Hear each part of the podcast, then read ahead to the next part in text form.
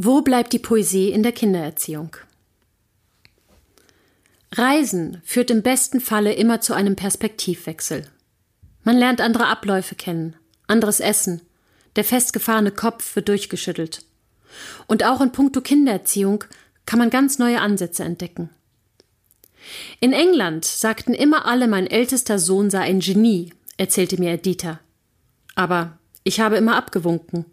Das hat nichts mit Genie zu tun. Er ist eine alte Seele. Er war schon so oft da und hatte so viele Leben zum Üben. Und darum kann er das natürlich schon viel besser.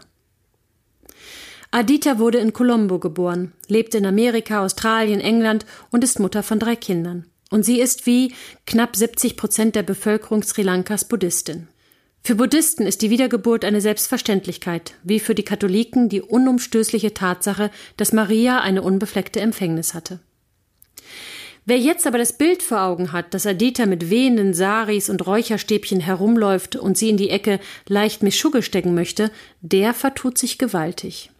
Adita ist eine bildschöne, stilsichere Geschäftsfrau und ehrlich gesagt möchte man bei ihr nicht auf der falschen Seite des Tisches sitzen. She's a tough cookie. Als Buddhistin ist die Wiedergeburt für sie völlig normal und eine Selbstverständlichkeit, die sie in ihrem Alltag ganz normal integriert. Mein zweiter Sohn ist eine jüngere Seele, erzählt sie weiter. Der tut sich mit allen Dingen sehr schwer. Da kann man als Mutter nur eines tun, das Selbstbewusstsein stärken und Geduld haben. Und während sie so erzählt, denke ich, ganz egal, ob man an Wiedergeburt glaubt oder nicht, diese Sichtweise schenkt einem eine andere Perspektive auf Kinder und Kindererziehung. Da steckt nämlich ganz viel Poesie drin.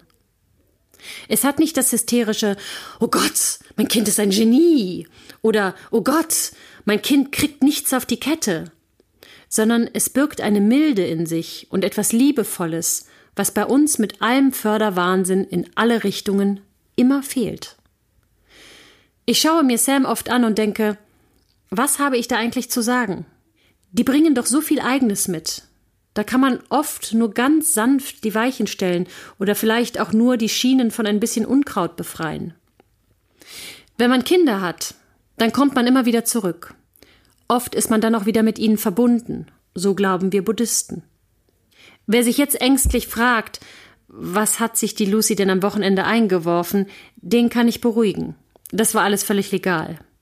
Aber ganz unabhängig davon, ob man Buddhistin ist und an die Wiedergeburt glaubt oder nicht, ist es nicht eine immense Erleichterung, den Rahmen größer aufzuziehen und nicht nur versteinert und starr vor Angst auf das nächste Schuljahr zu schauen oder verunsichert zu sein, ob das Kind bereits mit zwei Jahren Seil hüpfen kann oder nicht? Ist es nicht fast eine streichelnde Erleichterung, den Gedanken zuzulassen, dass wir, also unsere Seele, mehr als einen Zyklus zum Lernen zur Verfügung hat und dass wir alle mehr als eine Gelegenheit bekommen? Und dass unsere Kinder ihre eigenen Aufgaben und Übungen mitbringen und wir eigentlich hauptsächlich dazu da sind, sie mit ganz viel Liebe zu betrachten und sie zu begleiten und zu stärken? Wir alle haben in Form unserer Kinder originelle Unikate geschenkt bekommen. Und Unikate soll man bekanntlich weder kopieren noch verändern denn sonst verlieren sie das, was sie ausmacht. Und lässt uns diese Sichtweise nicht auch einen milderen Blick auf uns Mütter und Eltern zu? Also, mir wird es bei diesen Gedanken gleich viel leichter. Also, viel Spaß mit euren Unikaten und auf mehr Poesie in der Kindererziehung.